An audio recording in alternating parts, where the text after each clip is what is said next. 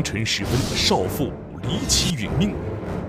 很明显的想要置这个女性于死地。一条硬汉牌男士内裤，留下凶手嚣张气焰。全程地毯式撒网搜索，凶手下落依然成谜。感觉哈，大家都有点儿泄气，觉得如果说天网追不下去，是不是我们就这案子就无法下再往下面深入？巡险追踪危险人物，终现原形。成都市公安局的，我们是。晓得啥事情？拍案说法，危情一夜即将播出。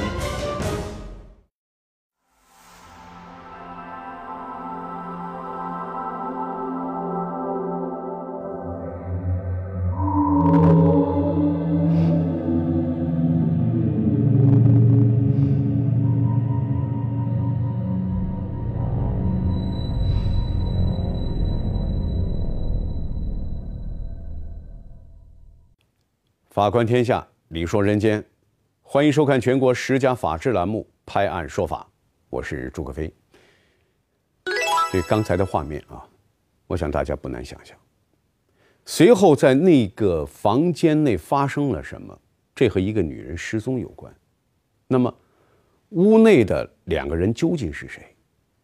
这个月黑风高的夜晚，还隐藏了什么不为人知的秘密？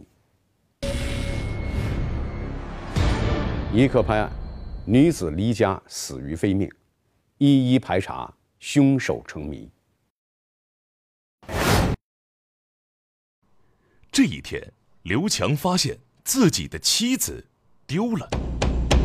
哎呀，我给他打电话，他也不接呀，可能还在生我的气嘛。刘强说，两天前他和妻子因为琐事吵了一架，妻子黄丽就负气离开了家。看着妻子的手机充电器和电动车，刘强觉得妻子肯定走不远。又等了一个晚上，丈夫刘强再也坐不住了。次日早上七点，他气急败坏地冲到妻子上班的地方，一推开虚掩房门，刘强吓得呆若木鸡。四月八日早上七点多，我们接到指挥室的通报，就是在五块石下面的站西桥一间房间内发现一具女性的尸体，我们就前往勘查。案情重大，成都市公安局金牛分局迅速组织民警赶到现场。到了现场后，看见情况就是，嗯，一名女子倒在血泊中，就是颈部。有痔疮，整个屋子里面，床上、地上都是血，大量的血迹，充满一股血腥味，感觉整个现场就说比较残忍。大量的喷溅状血迹表明，这里就是案发的第一现场。经辨认，受害人叫黄丽，是四川省通江人，今年三十五岁。不大的房间内，鲜血四溅。在房间靠南的床上，赫然有两条内裤。看到现场出现的这条硬汉牌男士内裤，报案人刘强啊啊，也就是受害人丈夫，心情啊，别说有多复杂。他可是从不穿这个牌子的内裤的，是谁落下的？而且这一地儿啊，都踩上了带血的袜子一样。拖鞋是为了什么呢？不就是为了上床吗？警方进一步的勘验证实了刘强的想法。嗯，当时我们还在内间的一个垃圾桶里发现到了避孕套，避孕套内也有精液，然后女子的阴道内也有精液，就根据她死亡之前发生过性关系这一点，嗯，也不排除她是情杀的可能。情杀。刘强不敢相信，他说：“啊，妻子只是一个小店的收银员，性格呢柔弱善良，他们夫妻俩感情也很好，只是呢偶尔啊会有一些小矛盾，拌下嘴而已。妻子怎么会背着他和其他人私会，最后还被杀害了呢？的确啊，作为最了解死者黄丽的人，她的丈夫刘强的推测。”成立吗？那么黄丽生前究竟遭遇了什么？是什么人会对一个柔弱女子痛下杀手？而凶手还在现场留下了什么样的蛛丝马迹呢？好，接下来我就带各位到现场去看一看。这就是案发现场。掀开被褥啊，警方发现了一把水果刀，上面呢还有血迹。您注意到了吗？这把刀的刀柄啊被折断了。从这个受力面来分析啊，凶手极有可能是割伤了他自己的手。可想而知，这个凶手对黄丽下手时用了多大的劲儿啊！另外还有呢，就是他不仅用刀扎呀，还抱着黄丽的头往墙上撞。您看啊，这墙上的大量的血迹，就是凶手抱着被害人的头部猛烈撞墙造成的。啊，你看，从他下刀之狠，以及撞墙用力来看啊，这个凶手当时应该是处于一种癫狂、失去理智的状态。所以，就觉得应该还是有泄愤，一种报复的一种心里面在。更让办案民警震惊的是，凶手的杀人动机。根据现场勘验，没有发现任何搏斗痕迹，因此警方推测死者并没有被凶手强暴性侵，两人应该是自愿发生关系的。可是，既然是两情相悦，为何死者黄丽连衣服还没来得及穿上，凶手就翻脸了呢？上一秒还卿卿我我，下一秒就穷途必现，民警判断凶手应该是早有预谋。难道黄丽就一点儿没察觉吗？歹徒是很明显的想要置这个女性于死地。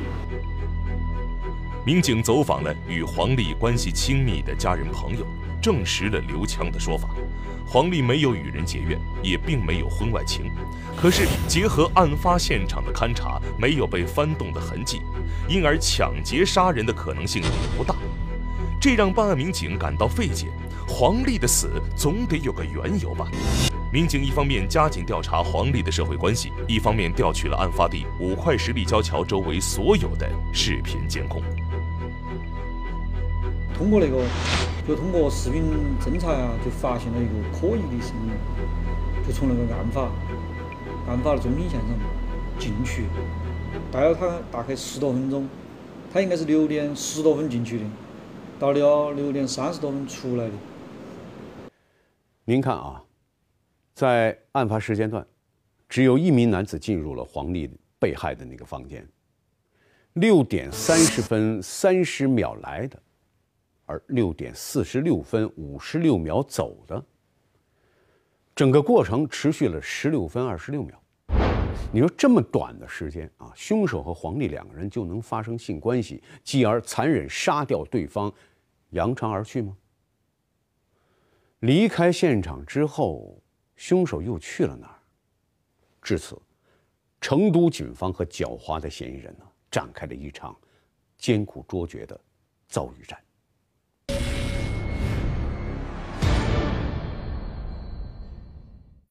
警方撒开天罗地网，嫌疑人却故布疑阵。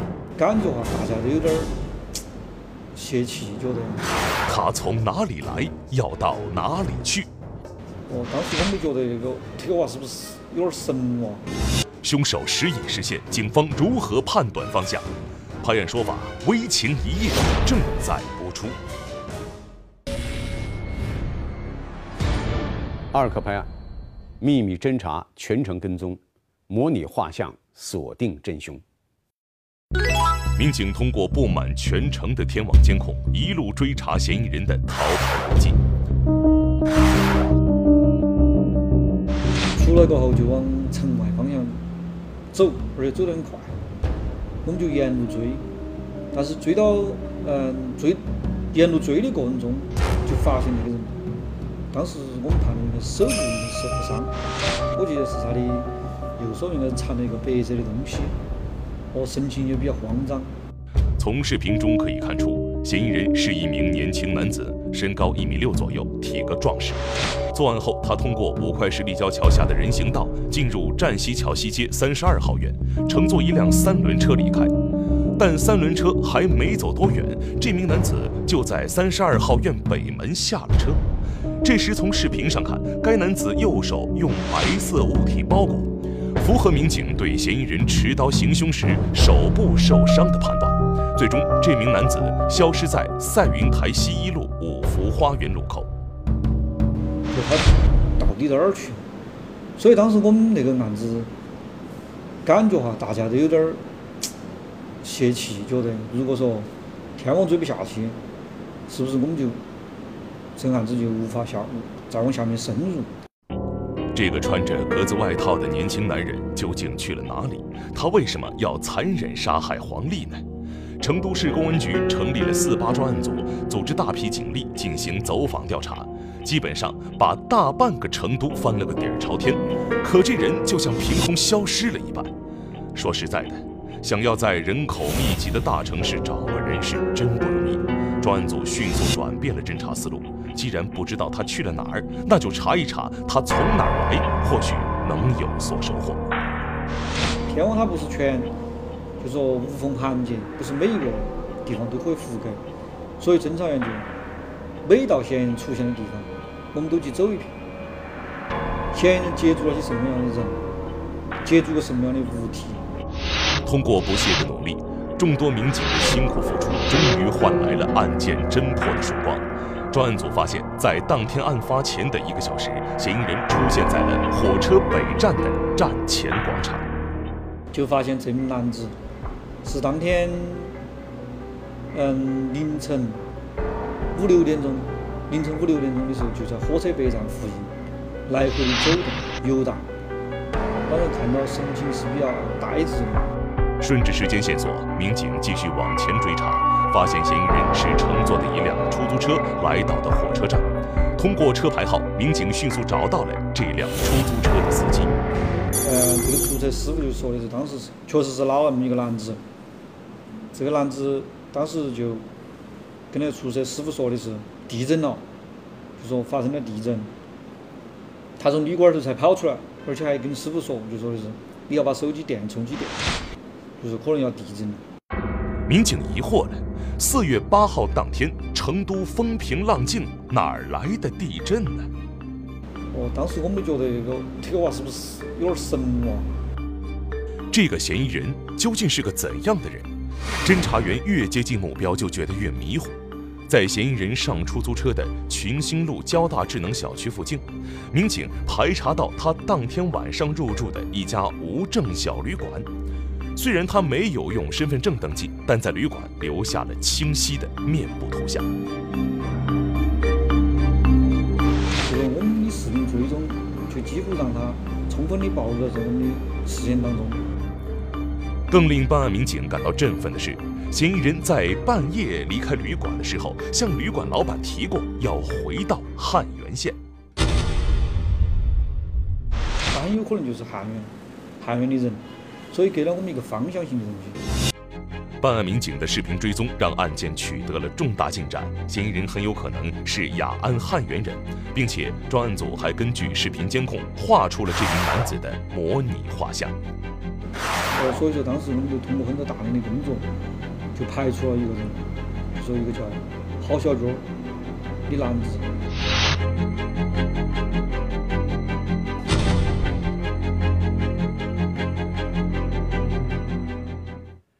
民警调出这个郝小军户籍资料上的照片以后啊，非常的兴奋，与嫌疑人的模拟画像相似度高达九成啊。郝小军今年二十三岁，他和受害人黄丽究竟是什么关系？一个二十三岁的小伙子为什么要对三十五岁的少妇痛下杀手呢？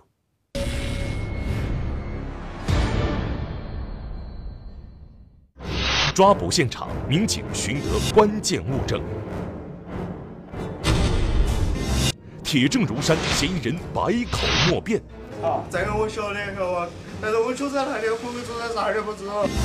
二十三岁的小伙为何对三十五岁的少妇痛下杀手？拍案说法，危情一夜正在播出。三可拍案，网上邂逅美好爱情，现实破灭，心怀怨恨。警方查明，郝小军在四川省汉源县经营着一家电焊服务铺。通过大量技术手段分析研判后，民警决定对郝小军实施抓捕。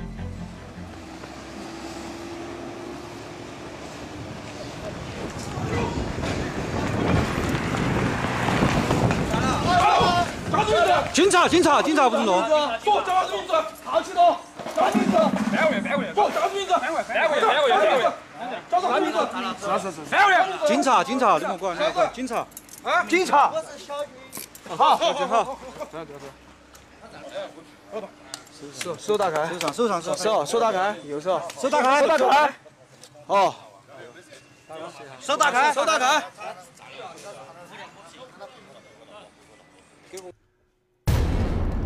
在郝小军的右手手掌有一道被锐器划破的伤口，还没有完全愈合。见到突然出现的民警，郝小军有些出人意料的镇定。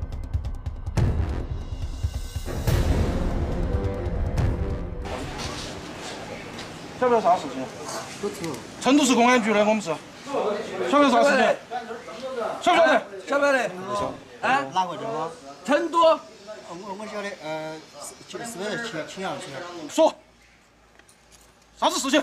这儿都把你找去，你还说是青羊村那种，呃，我找网友被骗了，晓得不？先把带走，带走，带走。哎，他那个衣服，结果他。郝小军的话令人费解，在场民警一头雾水，难不成抓错人了吗？这时，有眼尖的民警注意到，郝小军衣服下面露出了硬汉牌内裤，和案发现场那条凶手遗留的内裤，连花色都是一样的。控制了嫌疑人后，民警对郝小军开设的这个电焊服务部进行搜查。此时，硬汉终于低头了。前几天在成都穿的，你这整点啥子？这些东西别了，你莫说了，你莫说了。好，前几天成都穿的在哪儿？呃，我我前几天穿衣服没没在这儿了。在哪儿？这儿这儿。已经甩了。甩哪儿？甩哪儿的？甩在成都的。为啥子要甩？哎？为啥子要甩？老老实实在这儿就在。为啥子要甩？你不要了。哎？你出去，你出去，你出去，出去。我出去，我出去。出去。实打实说。你，我有点理解，你在成都走，你没到，要不然我们咋会到这来干？我们不，我们不会那个。但是你有诉说陈述，你有，哪怕你有委屈，哎，我们这都办案的。好。这个我晓得，晓得吧？但是我就在那里，会不会住在啥儿都不知道。你去哪儿了嘛？后头。郝小军常年居住在汉源县。四月七号那天，他从汉源来到成都。四月八号凌晨六点就杀死了黄丽。民警很疑惑，他和黄丽早就相识吗？他杀人的动机究竟是什么呢？你来干啥子嘛？我来呃相亲，有个网友他打电话叫我过来嘛，然后过来。男的女的嘛？女的。在哪儿认识的嘛？我们在网上相亲网。跟网友见面是不是？是，警官。在哪儿见的面？我们在呃青羊区宝山银行峨上面峨眉饭店哈儿见面。这个女的好大年龄嘛？肯定二十多点时候的。见面以后你干啥子？见面他就一起带着就是喝咖啡。嗯，结果呢？结果我就，结果先坐下，他点那么多，我也没喝啥子，然后他点的，然后最后就找那个高消费，然后被骗。原来前一段时间，郝小军在一个相亲网站上认识了一个二十一岁的女孩子小婷。一来二往的聊天后，郝小军觉得自己喜欢上了这个没有见过面的女孩子。按小婷的建议，两人约在一家咖啡厅见面。见面聊天的过程还算开心，可到买单时，郝小军却傻眼了。这一几杯咖啡竟然花了一千八百块钱。郝小军这才意识到自己很可能是遇到了托儿。可是这与受害人黄丽又有什么关系呢？这我都不清楚，就是网友骗出去嘛。我都没来就是啥人啥也不懂，就只晓得说网友把骗得出去，就干一场钉子。回家他又说喝杯咖啡得一千八。郝小军出生在一个农村家庭，家里有两兄弟。据郝小军的哥哥说，郝小军这趟出门见网友，其实他是知情的，当时还劝弟弟不要受骗了，可无奈。郝小军对网络那一头的女孩已经动心，谁也拦不住。没想到几天后回来，果然不出所料。本以为也就是损失了一千八百块钱的事儿，可没想到几天后，办案民警上门抓人，郝小军一家人才得知他竟然杀人了。我就是老死刑了啊！脑死刑还有，哎呀，一些东西我也说不清楚。原来。郝小军平时性格内向，二十四岁了还没谈过恋爱。这次在网上认识的女孩，他是真的动了心，甚至搭了几个小时的长途车来见心上人。没想到最后竟然是骗局一场，满怀期待的郝小军几近崩溃。其实他也是比较一个单纯的人，也许就是因为他那种对社会的一种不了解，和社会有点脱节那种东西啊。才让他就说对那种相亲网，就说比较着迷。就在与网友小婷见面的当晚，被怨恨冲昏头脑的郝小军，通过交友软件摇一摇，摇到的人正是受害者黄丽。此时的黄丽刚和老公吵完架，心中郁闷的很。一个是心灰意冷的男人，一个是与老公吵架不回家的女人，两个人用手机摇一摇，一下就摇到了一起。可黄丽不会想到，自己摇出来的是个已经动了杀心的危险人物。就是那种心慌流泪，然后要崩溃、疯狂样子，然后当时啥也不晓得，眼睛花花还那些啥也反正分明楚楚的剧情节。你买刀来是准备怎样报复呢？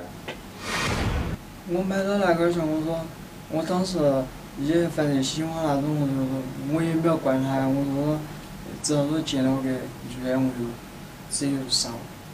自，己上了当受了骗，就随意的寻找目标杀人泄愤。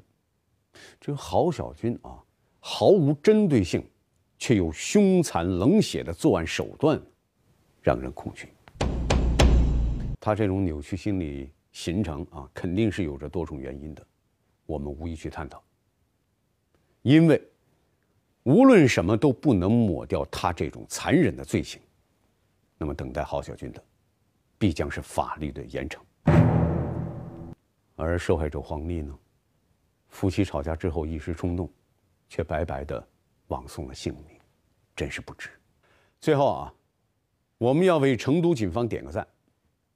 仅仅用了四天的时间就抓获了凶手，还原了真相，保社会安宁，真是好样的。